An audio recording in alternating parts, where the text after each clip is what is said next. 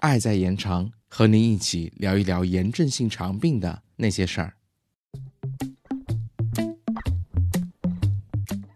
Hello，大家好，又到一个周末，欢迎回到 CCCF 小广播。之前我们已经说到了内镜和药物在 IBD 患者癌变防治中的重要作用。今天我们进一步说一说这个过程。首先来了解一下 IBD 癌变的大概情况。这几年，中国炎症性肠病发病率较以前有所增加，但到目前为止，癌变的患者相对西方国家还是少的。一般来说，溃疡性结肠炎累积的范围越广，病情越重，病程越长，癌变的概率也就越高。目前研究估计，慢性溃疡性结肠炎的癌变率为百分之三到五，并且随病变范围的扩大及病程的增加而递增。全结肠炎病程在十年以上者，癌变率可能提升二十到三十倍，而克罗恩病相关性肠癌的发生率可高达正常人群的六到八十六倍。除此以外，克罗恩病还可并发消化道的淋巴瘤、类癌及其他系统器官的恶性肿瘤，如甲状腺肿瘤、泌尿系肿瘤和骨髓肿瘤等。因此，这两类患者都需要与医生共同商议终身监测计划。计划主要包括规律的药物治疗、抗烟的实施、化学干预治疗。定期结直肠镜检查及取活检做病理诊断。结直肠镜的检查和活检可以排除或确诊有无肠黏膜的异型增生及癌变。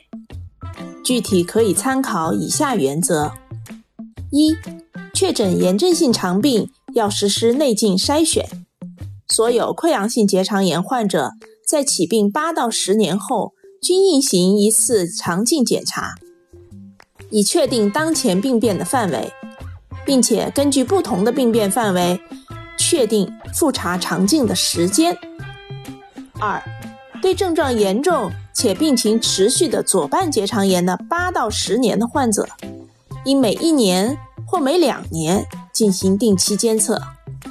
三，炎症性肠病合并原发性硬化性胆管炎的患者，进展为炎症性肠病相关的结直肠癌。风险也很高，应在原发性硬化性胆管炎确诊后的每年进行内镜监测，并且对于 IBD 肠镜的活检样本和位置也有特定的考量。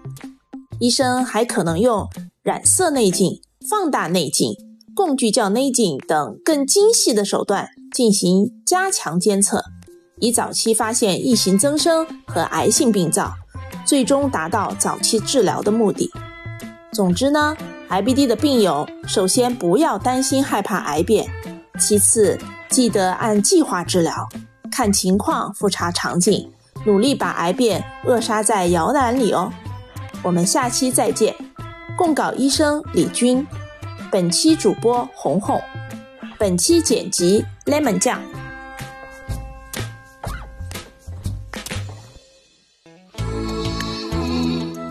本节目由 CCCF 爱在延长炎症性肠病基金会独家录制播出。节目内容感谢由浙江大学出版社出版的《溃疡性结肠炎和克罗恩病你问我答》丛书。更多详情，请欢迎关注爱在延长官方网站及微博、微信公众号，期待您的互动。